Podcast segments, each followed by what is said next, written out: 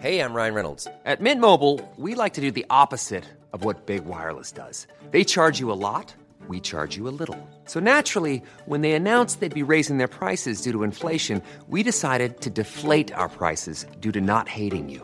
That's right. We're cutting the price of Mint Unlimited from $30 a month to just $15 a month. Give it a try at mintmobile.com slash switch. $45 upfront for three months plus taxes and fees. Promo rate for new customers for limited time. Unlimited more than 40 gigabytes per month. Slows. Full terms at mintmobile.com.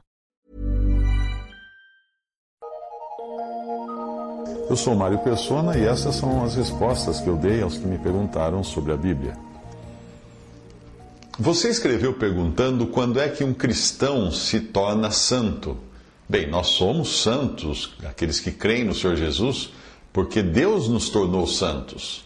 O termo santificação tem três significados. Ele fala da posição, na qual os crentes foram eternamente separados para Deus, e a palavra santo significa separado, e os crentes foram separados para Deus mediante a obra de redenção.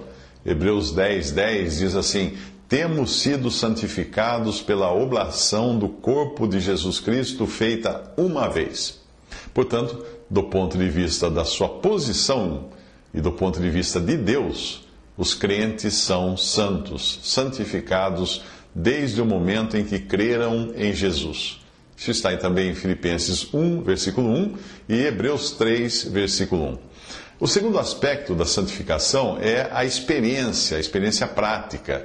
Nesse sentido, o crente está sendo santificado pela obra do Espírito Santo mediante as Escrituras. E eu aconselho você a ler algumas passagens para entender melhor isso.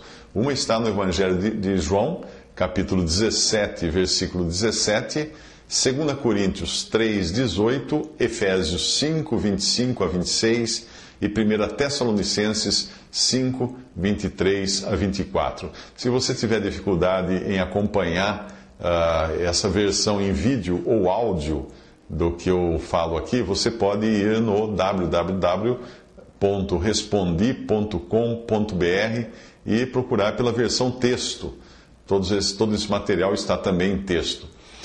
o terceiro aspecto da, da santificação é, é, quanto à consumação, e é necessário que então que o Senhor venha para que seja consumada ou completada a santificação do crente.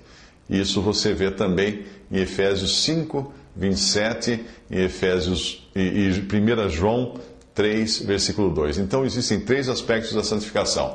O primeiro, o crente já está santificado, absolutamente santo aos olhos de Deus quanto à sua posição, porque essa foi, uh, foi, foi confirmada e foi garantida pela obra de Cristo na cruz. Segundo, quanto à sua experiência, sua condição neste mundo, o crente está sendo santificado continuamente pela obra do Espírito Santo e através das Escrituras. E o terceiro aspecto é quando o Senhor vier para buscar o, o, o salvo, o crente em Jesus, e aí será consumada a, a sua santificação na vinda do Senhor.